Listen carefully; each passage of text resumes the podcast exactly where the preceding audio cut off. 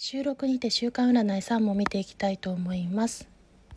それでは読んでいきたいと思います。最後までお聞きくださりありがとうございます。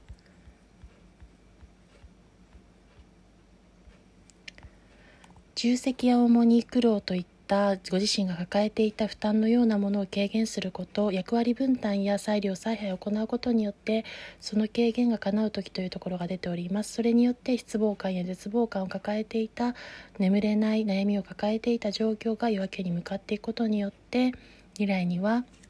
支持者支援者